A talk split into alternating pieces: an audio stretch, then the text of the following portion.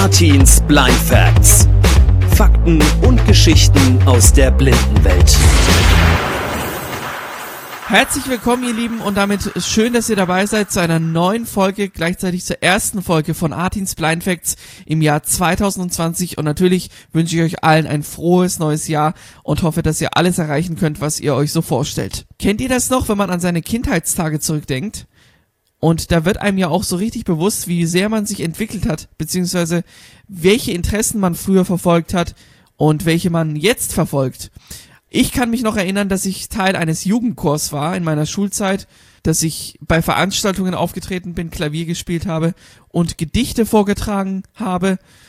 Eines Tages war es dann so, dass ich von einem Mann angesprochen wurde, der sehr begeistert war von meinem, ich sag's jetzt mal in Anführungsstrichen, Talent und der mir dann etwas vorschlug, nämlich bei einem Projekt mitzumachen, einem Hörbuch von einer gewissen Sabriye Tenberken.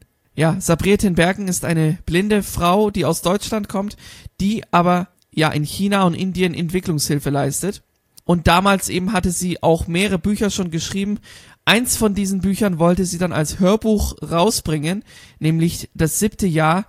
Und ich sollte bei diesem Buch eben mitsprechen ja, ich war natürlich sehr, sehr erstaunt, dass ich dafür auserwählt wurde und ein Freund noch weiter von mir.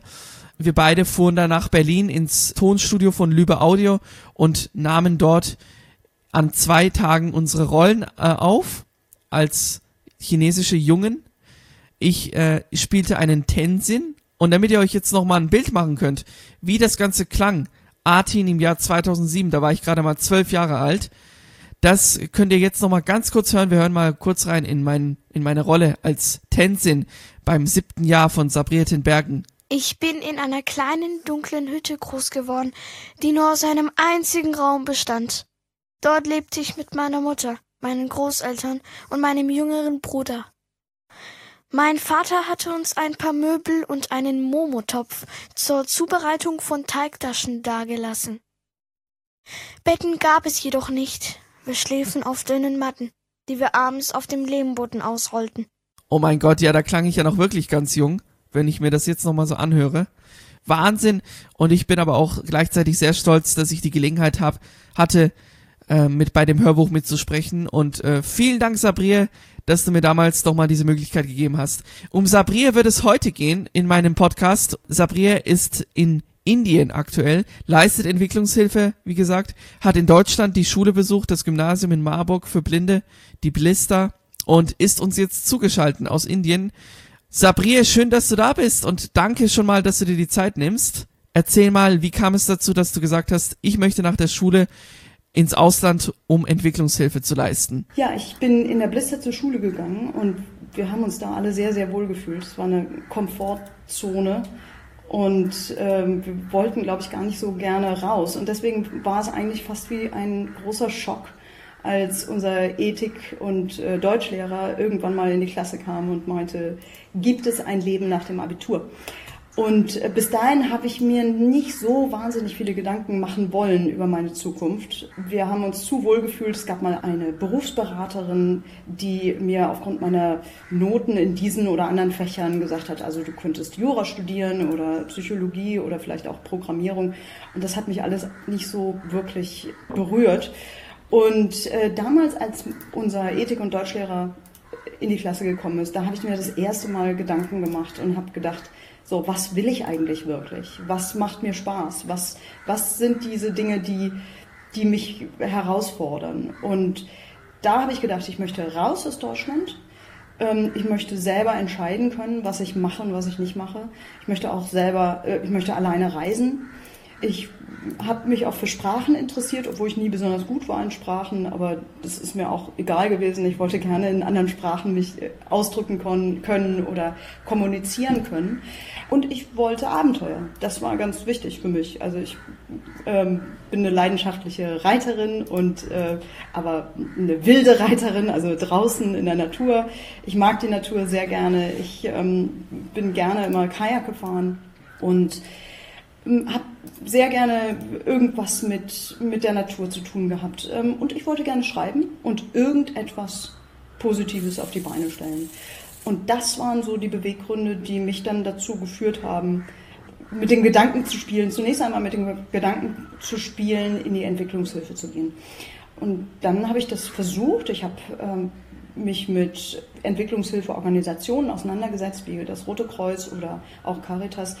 Und verständlicherweise haben die natürlich zunächst einmal mit dem Kopf geschüttelt und haben gesagt, also wir arbeiten in sehr gefährlichen Regionen, das wird keine Versicherung auf sich nehmen, wer soll denn die Verantwortung tragen? Und damals habe ich gedacht, naja, wenn die das nicht wollen, dann muss ich irgendwie auf eigene Faust das auf die Beine stellen und ich muss selber eine Organisation gründen und mich selbst ins Ausland schicken. Und das ist dir auch gelungen. Äh, du bist ja schon viel rumgekommen. Das letzte Mal, als ich von dir gehört habe, warst du in Tibet, das war 2007. Äh, da hatte ich bei deinem Hörbuch das siebte Jahr mitgesprochen, als ein chinesischer Junge.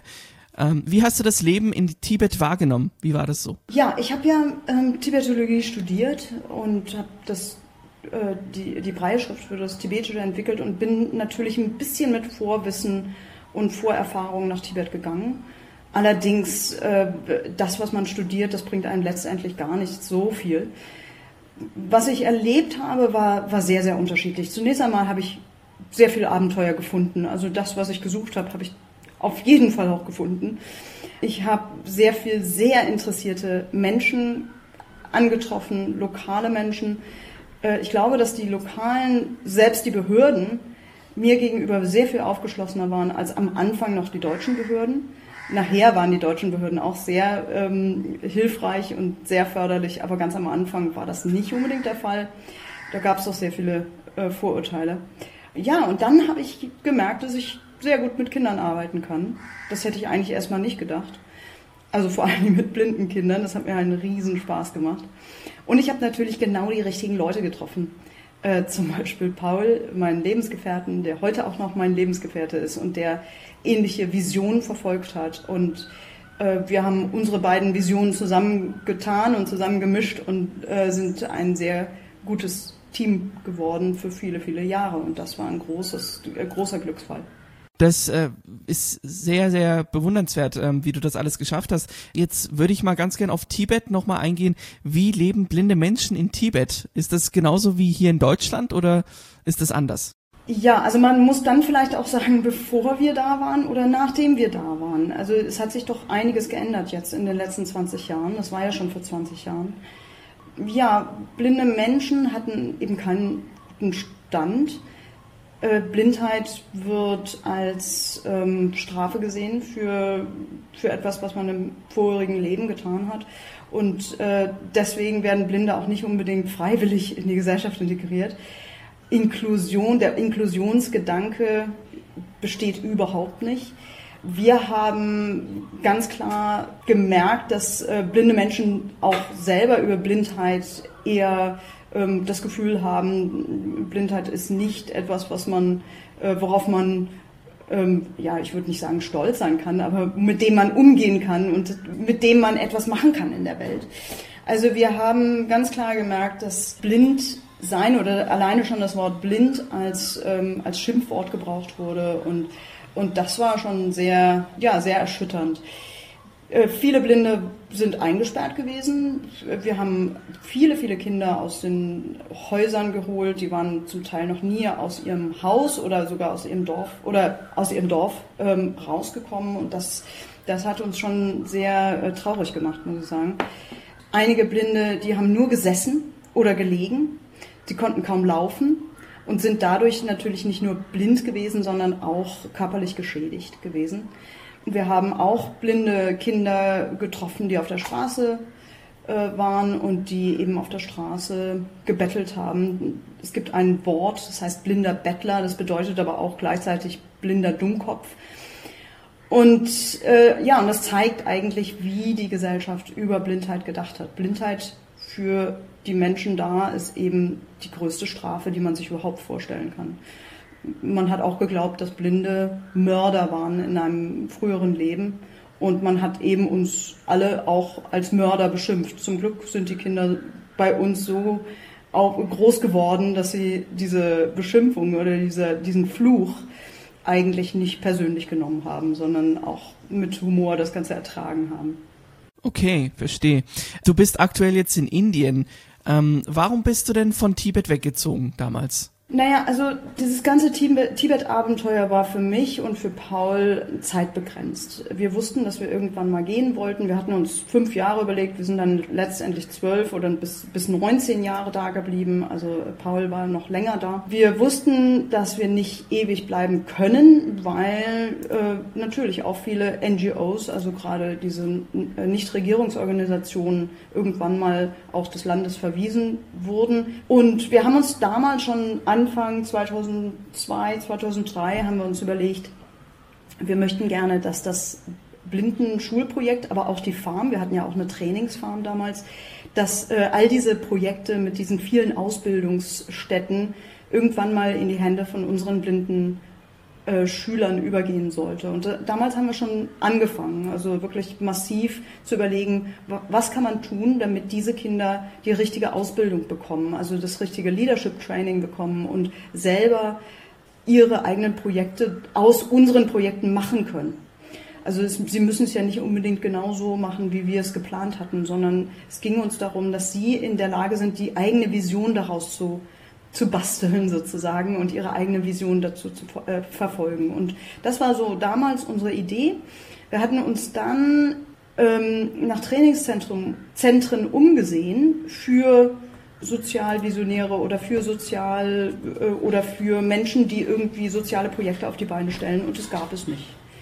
Und dann haben, dann haben wir gedacht, warum nicht eine, eine Ausbildungsstätte gründen, irgendwo zentral in der Welt, in der Menschen, die ähm, eine Idee haben, eine soziale Idee, ein soziales Projekt auf die Beine stellen wollen, zunächst einmal richtig in allen Dingen ausgebildet werden, was sie brauchen, um dieses soziale Projekt umzusetzen, in die Realität umzusetzen.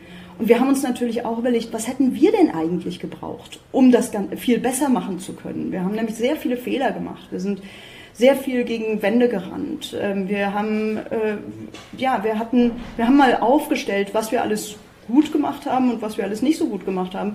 Und die guten Punkte oder die Punkte, die für uns positiv waren, ähm, das waren vielleicht vier oder fünf. Das war, ähm, dass wir kommunizieren können, dass wir keine Angst vor großem Publikum haben, dass wir äh, äh, auch Macher sind, dass wir nicht einfach nur reden, sondern es wirklich auch tun dass wir äh, reliable sind, also dass wir, ähm, wie sagt man, dass man sich auf uns verlassen kann. Ja, ähm, das sind so die Punkte, die uns geholfen haben, dass wir dieses Projekt gut auf die Beine stellen konnten. Aber dann daneben gab es ganz, ganz viel, was wir einfach falsch gemacht haben und was wir nicht wirklich gut gemacht haben. Also zum Beispiel, wir hatten überhaupt keine Ahnung vom Fundraising was bedeutet das eigentlich, Gelder zu fragen für ein Projekt? Und da erstmal drauf zu kommen, was sind diese ganzen Pitfalls oder was sind die ganzen Fallen, in die man reinsteigen könnte? Ähm, und genau da hätten wir einfach unheimlich gerne Hilfe ge gehabt und, ähm, und auch Hilfe gebraucht. Und damals haben wir uns überlegt, warum nicht ein Zentrum auf die Beine stellen für Menschen, die eine soziale Vision haben, die ein Projekt auf die Beine stellen wollen und die eben lernen wollen, wie man das Ganze umsetzen kann. Ja, und dann wo soll das sein? Bestimmt nicht in Tibet. Tibet ist hoch oben. Ähm, nicht jeder kommt mit der Höhe klar. Es ist auch vielleicht nicht ganz gesund ähm, für, für viele Menschen. Also viele Menschen kriegen da einen Höhenkoller. Ähm, äh, dann ist es politisch natürlich auch nicht so ganz einfach. Das kann man sich vielleicht vorstellen von dem, was man so kennt, von China und von Tibet. Und so haben wir uns überlegt, wir wollen irgendwo sein in der Welt, wo es äh, ja ein, ein zentraler Ort, wo man schnell hinkommen kann. Auch ein Ort, der ein bisschen wärmer ist. Wir hatten manchmal in, in Tibet minus 40, äh, minus 20 bis minus 40 Grad. Wir wollten gerne, auch persönlich wollten wir gerne sehr viel Wasser haben. Wir sind beide Wasserratten ähm, wollten Boot fahren, wir wollten ähm, frisches Gemüse und frisches Obst ständig irgendwie äh, um uns haben. Und ähm, ja, und es sollte eben auf jeden Fall ein Ort sein, äh, der nicht jetzt in Europa oder in Amerika liegt, sondern äh, wo auch Entwicklung notwendig ist und auch offensichtlich notwendig ist, aber trotzdem ein, eine, eine Region, die so gesund ist, sodass die Leute nicht irgendwie ständig an Malaria äh, dahin siegen, siechen. Und, und da haben wir uns dann gedacht, warum nicht Süden, der Süden Indiens? Also Kerala, das ist hier ganz im Süden Indiens, ist also äh, fast an der Südspitze von Indien. Wenn man sich die indische Halbinsel mal so vorstellt, dann ist das auf der linken unteren Seite. Und äh, es ist tropisch. Man kennt ja so dieses Wort, geh dahin, wo der Pfeffer wächst. Und, oder diesen, diesen Begriff, geh dahin, wo der Pfeffer wächst. Und das ist genau Kerala. Kerala ist eben da, wo der Pfeffer wächst.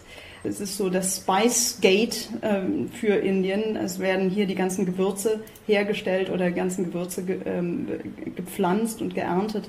Also Kardamom kommt aus Kerala, dann ähm, Pfeffer natürlich, äh, viel Chili, Vanille und alle möglichen Gewürze werden hier gepflanzt und, äh, und auch exportiert. Gibt sehr guten Kaffee, sehr guten Tee. Und es ist sehr grün und es ist sehr viel Wasser. Also es gibt überall Wasser. Es, natürlich das Meer ist direkt äh, hier vor der Haustür oder nicht vor der Haustür, aber fünf Kilometer in Luftlinie entfernt. Und wir haben, wir haben unseren Campus hier direkt an einem See, an einem wunderschönen Frischwassersee. Nicht zu weit weg von der Stadt, äh, aber eben weit genug, damit wir Ruhe haben und, ähm, und damit wir uns total auf das konzentrieren können, was wirklich wichtig ist also praktisch die Realis äh, Realisierung der sozialen Projekte der vielen, vielen Menschen, die hier hinkommen. Okay, ja, sehr, sehr cool. Ähm, dein Projekt, was du jetzt aktuell hast, heißt Kantari. Was macht Kantari genau? Kannst du dazu was erklären? Ja, also zunächst einmal vielleicht zum Namen. Kantari wird ähm, geschrieben K-A-N-T-H-A-R-I. Kantari ist eine kleine Chili. Und diese Chili ist sehr, sehr klein und sehr scharf. Und sie ist so scharf, dass man sie, äh, viele können sie kaum essen. Allerdings ähm, ist sie auch gesund. Also hat sehr viel Vitamin äh, C und ähm, äh, senkt den Blutdruck und ist sehr ähm, förderlich für Blutreinigung zum Beispiel, aber auch macht dich unheimlich wach. Und, äh, und ich, ich habe irgendwann mal in diese Chili gebissen und bin also hochgesprungen äh, wie, so ein, wie so ein Fisch aus dem Wasser und habe gedacht, oh Gott, oh Gott, was ist das denn? Und ähm, sofort bekommst du erstmal Adrenalin und äh, Schweiß, äh, Schweiß rinnt dir über das ganze Gesicht. Ja, und für uns ist eigentlich diese Chili ein Symbol ein Symbol für jemanden, der zunächst einmal harmlos aussehen mag, der vielleicht klein aussehen mag, aber der es absolut in sich hat. Und äh, wir sagen immer eine kleine Chili mit einer großen Wirkung. Äh, und so sehen wir eben die Social Change Makers auch. Sie sind vielleicht äh, von der Außensicht oder offiziell oder nee, von der offensichtlichen äh, Wahrnehmung her sind sie vielleicht erstmal klein, nicht besonders wirkungsvoll. Und wenn man dann aber dahinter guckt, dann, ähm, ja, dann sieht man, wie viel sie erreichen können und wie viel oder was sie alles erreichen können. Äh, das Interessante bei dieser Chili ist auch, dass die Chili, dass diese Kantari nicht pflanzbar ist. Ich kann sie also nicht selber pflanzen, sondern sie wird durch Vögel gepflanzt. Äh, und ähm, deswegen heißt sie auch Bird's Eye Chili. Und äh, meistens findet man sie in irgendwelchen Hintergärten, in, an Feldwegen, in Waldrändern und äh, überall da, wo man sie zunächst einmal nicht vermutet. Also in den, wir sagen immer auf Englisch, in den Margins of Society, also in den Randgebieten der Gesellschaft. Und genau da finden wir eben unsere Sozialvisionäre auch. Also wir glauben nicht, dass jemand, der unbedingt ein Harvard-Degree hat, mehr prädestiniert ist, dafür ein, äh, ein gutes soziales Projekt auf die Beine zu stellen. Das kann passieren, ähm, aber das Harvard-Degree ähm, oder dieses, dieses Harvard-Degree muss nicht unbedingt dazu, dafür zuständig sein, dass es auch wirklich klappt. Wir glauben also, dass Menschen, die etwas überlebt haben, die eine Krise bewältigt haben, die ja in der Lage sind, mit den schwierigsten Verhältnissen umgehen zu können, dass die wahrscheinlich viel, viel besser noch in der Lage sind, große Träume zu verwirklichen und eben auch gar keine Angst zu haben. Warum nicht? Weil sie nichts zu verlieren haben. Mm, sie, haben, sie können ohne weiteres ein Risiko eingehen. Äh, es gibt niemanden, der irgendetwas Großes von ihnen erwartet. Und daher ist alles, was sie tun, ein Plus. Und das macht einen natürlich auch locker und, ähm, und entspannt an große Ereignisse heranzugehen. Weil was kann man denn verlieren? Man kann eigentlich nichts verlieren, außer seine eigene Würde. Und darauf kann man achten.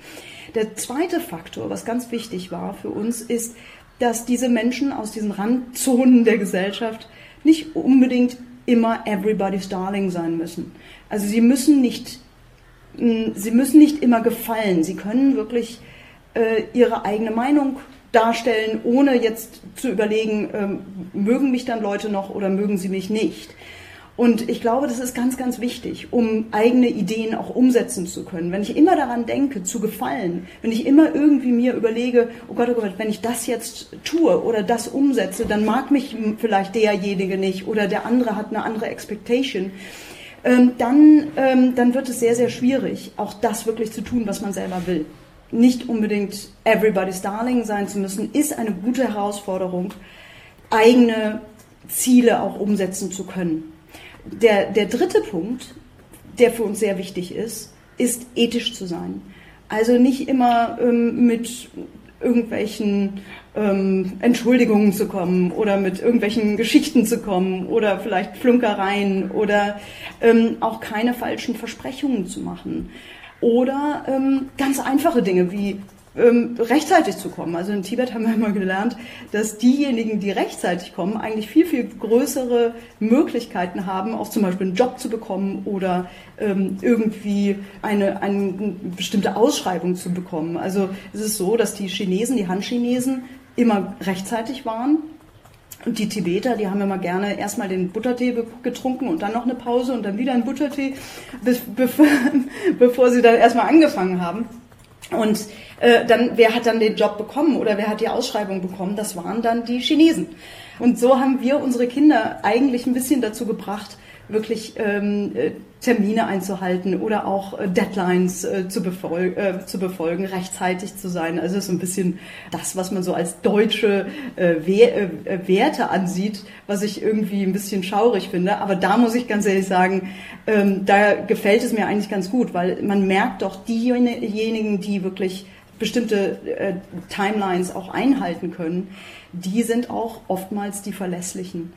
Ähm, ja, das war für uns ganz, ganz wichtig. Dann ähm, eine andere Sache, die wichtig ist, ist, dass man Träume verfolgen kann. Wir haben in Tibet haben wir diese, äh, haben wir eine Traumfabrik gemacht mit den Kindern.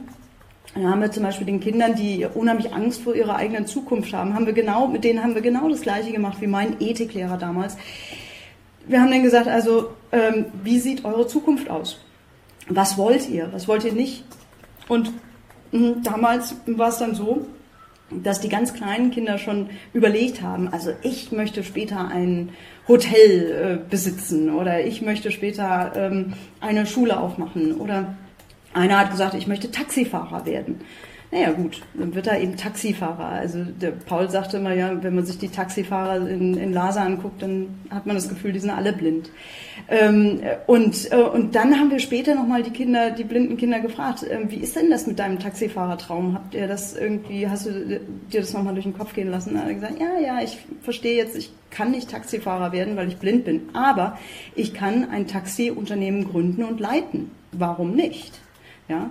Und das sind so, so Gedanken, wo, wo ich sage, ja, man, man, ähm, man hat eben diese Möglichkeit oder man gibt ihnen diese Möglichkeit, groß zu träumen und diese großen Träume Schritt für Schritt auch in die, ähm, in die Realität umzusetzen. Nun ist er niemals Taxi-Unternehmer geworden, aber der hat lange unsere Käserei geführt, ähm, ist auch nach Holland ge geflogen, hat da gelernt, wie man Käse macht ähm, hat sehr, sehr guten Käse machen können, hat jetzt ein kleines Restaurant und, ähm, und eine Massageklinik.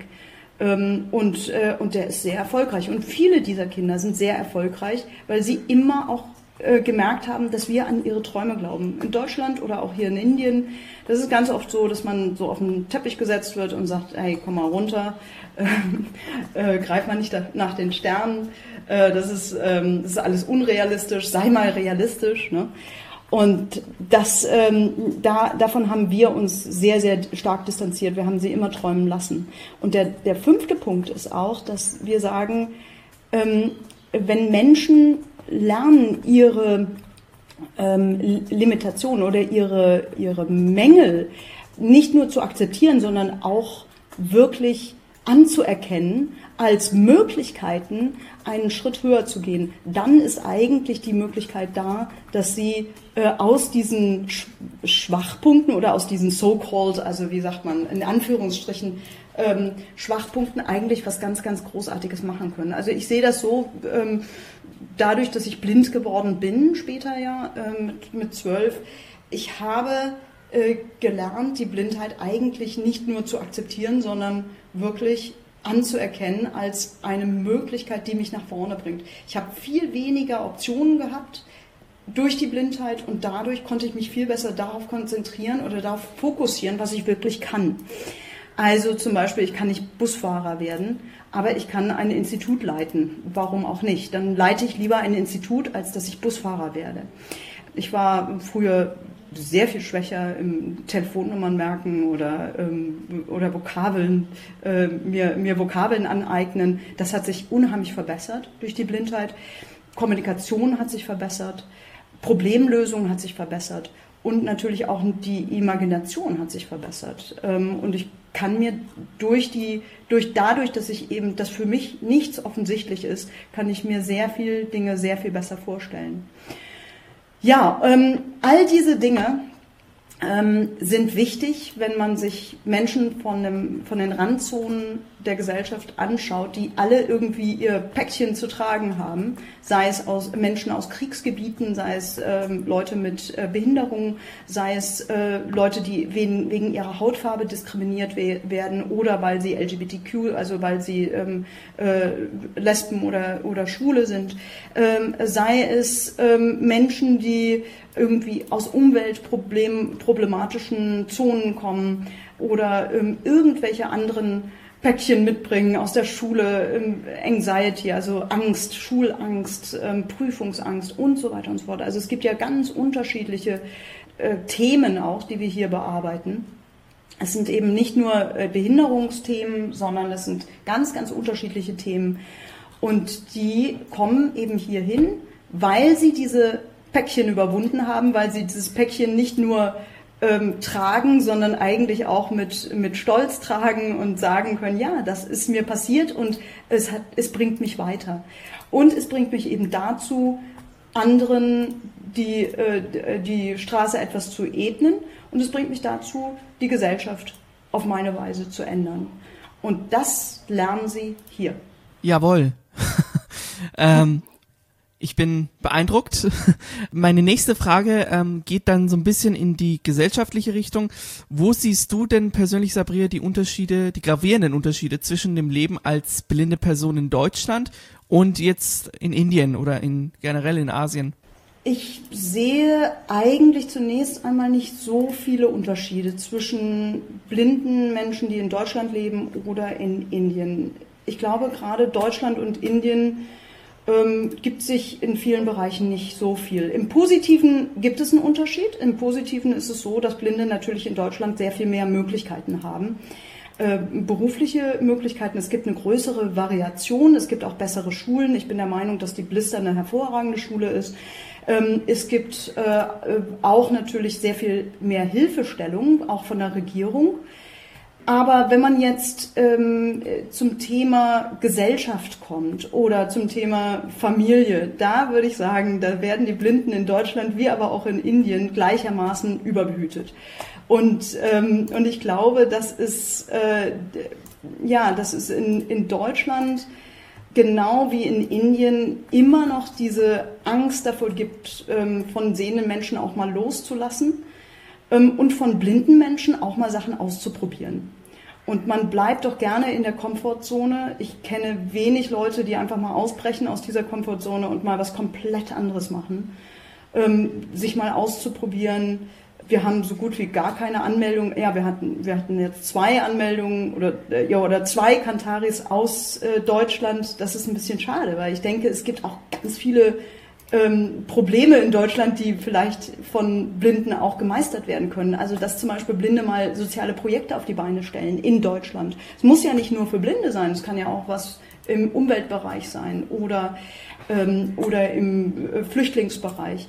Äh, ich finde, äh, und da komme ich zu dem nächsten Punkt, ich finde, dass in Deutschland wie auch in Indien Menschen immer gerne bei ihren eigenen Leisten bleiben. Schuster bleibt bei deinen Leisten, das ist ein schönes Sprichwort in Deutsch. Und, ähm, und ich merke einfach, dass, dass ähm, blinde Menschen gerne in diesem Fahrwasser, was gibt es für Blinde, was ist schon ausprobiert und wenig, hey, äh, wir können doch mal was ganz Neues ausprobieren. Und das äh, empfinde ich in, in, in Indien wie auch in Deutschland relativ ähnlich.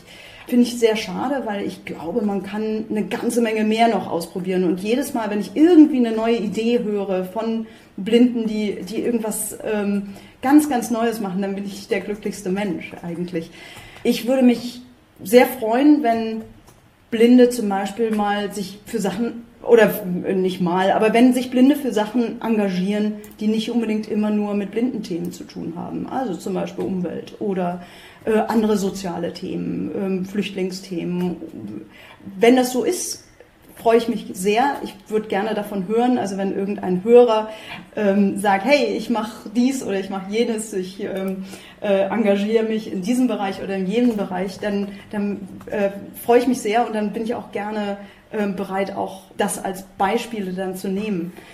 Aber momentan denke ich, dass wir sehr, ich, äh, das Blinde sehr äh, in ihren eigenen Sud äh, bleiben und unter sich bleiben. Und das finde ich eigentlich ein bisschen schade. Ich finde auch, dass die sehende Gesellschaft in Deutschland wie auch in Indien es schwierig oder sich selber das schwierig macht, Blinde zu integrieren. Now, jetzt, jetzt habe ich dieses Problem mit, den, mit dem Wort Inklusion. Ich benutze das eigentlich nicht besonders gerne. Das Wort Inklusion ähm, bedeutet eigentlich, dass die sehende Gesellschaft uns Blinde inkludiert, das heißt einschließt. Ähm, man findet das Wort Inklusion auch in der Mineralogie. Äh, es bedeutet Einschluss. Und, äh, und ich stelle mir auch immer gerne einen, einen, so, so, so einen Bernstein vor, ähm, und das ist genau das, das ist Inklusion. Also ein Bernstein mit einer kleinen Mücke drin oder einem kleinen Blatt drin oder einem kleinen Insekt drin.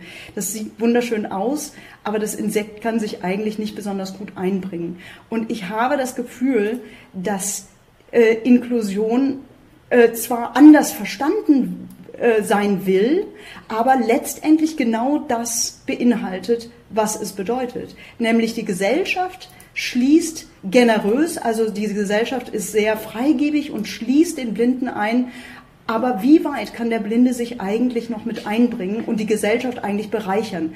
Jetzt Integration zum Beispiel bedeutet Bereicherung und be be äh, bedeutet äh, Vervollkommnung. Und ich bin der Meinung, dass das das viel treffendere Wort ist oder der viel treffendere Be Begriff für eine gelungene Integration. Da geht es nämlich von beiden Seiten. Es geht da nämlich darum, wirklich etwas zu ähm, äh, äh, etwas anzubieten vom Blinden und von, von der sehenden Gesellschaft. Und diese beiden Angebote sozusagen vermischen sich und eine neue Gesellschaft entsteht.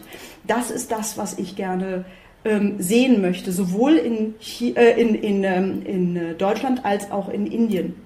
Ich sehe es mehr in China und ich sehe es natürlich mehr in Tibet, da wo unsere Kinder ähm, groß geworden sind. Und ich sehe es mittlerweile schon so, dass die Kinder sich absolut integrieren und eben nicht mehr wegzudenken sind. Deswegen habe ich am Anfang auch gesagt, ähm, man muss einen Unterschied machen zu 20, vor 20 Jahren und heute.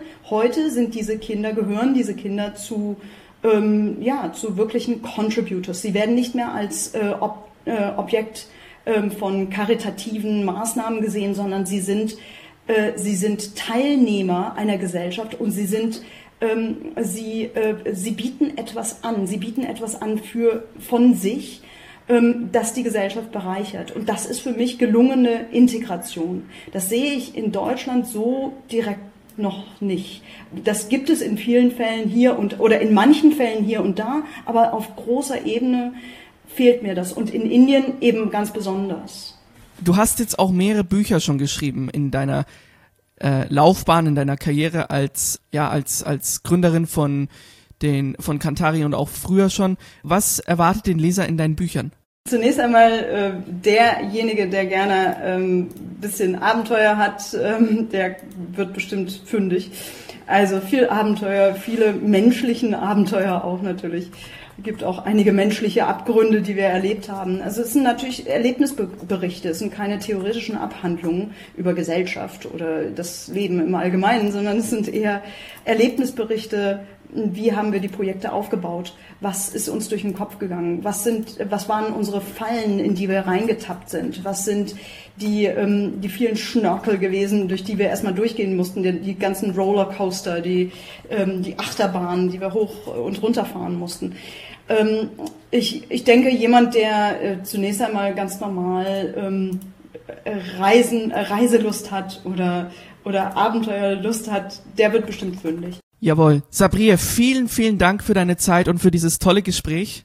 Jo, da kann man sehr drüber nachdenken, über das, was du gesagt hast. Und das hoffe ich natürlich, dass es auch für dich positiv weitergeht und dass du da weiter deinen Weg gehst. Ähm, vielen Dank. Ja, danke auch. Das war eine neue Folge von Artins Blind Facts. Zu finden unter anderem bei Apple Podcasts, Spotify und auf www.geilfm.de slash podcasts. Ihr habt ein Anliegen oder möchtet Artin euer Lob oder eure Kritik mitteilen? Dann schreibt ihn jetzt kontakt at geilfm.de.